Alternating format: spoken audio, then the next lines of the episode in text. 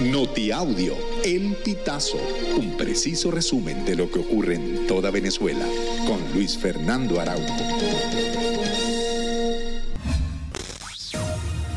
Amigos, bienvenidos a una nueva emisión del Notiaudio El Pitazo. A continuación, las informaciones más destacadas. El Observatorio Venezolano de Prisiones aseguró que luego de que fuesen tomadas siete cárceles del país, los planes de estas pactaron con el ministro de Relaciones Interior y Justicia y Paz, Remigio Ceballos, para que sean trasladados a un centro de la Policía Nacional Bolivariana en Caracas.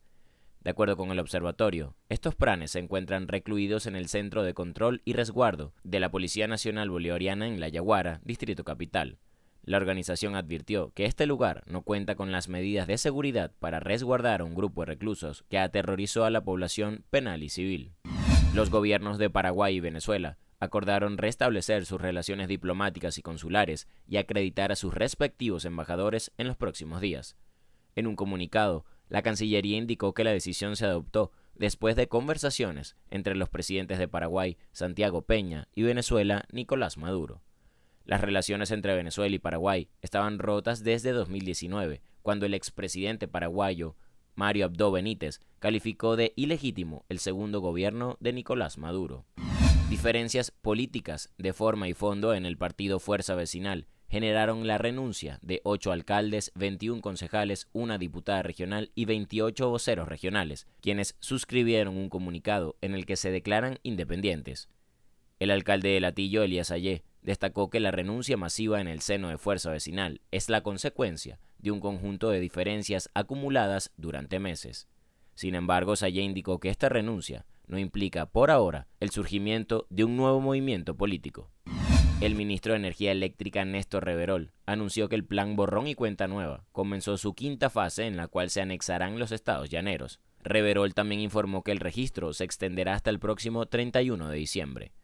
El anuncio lo hizo a través de las redes sociales, donde detalló que los estados que se incorporarán al plan son Apure, Barinas, Cojedes, Guárico y Portuguesa. El gobierno de Nicolás Maduro comenzó a pagar este miércoles el bono de fin de año contra la guerra económica a los trabajadores de la administración pública activos y jubilados. La información fue difundida a través de la cuenta en Instagram, Canal Patria Digital, y detalla que el bono corresponde a noviembre y es por un monto de 1.415 bolívares. Este es el noveno bono entregado por el gobierno oficialista y es equivalente a 39.96 dólares, según la tasa vigente del Banco Central de Venezuela. Amigos, y hasta acá llegamos con esta emisión del Notiaudio El Pitazo. Recuerda hacerte super aliado para mantener vivo el periodismo independiente en Venezuela. Narró para ustedes Luis Fernando Araujo.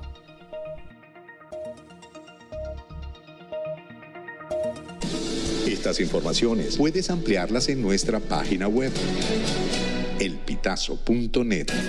También recibimos tus denuncias vía SMS o WhatsApp a través del 0414 230 2934.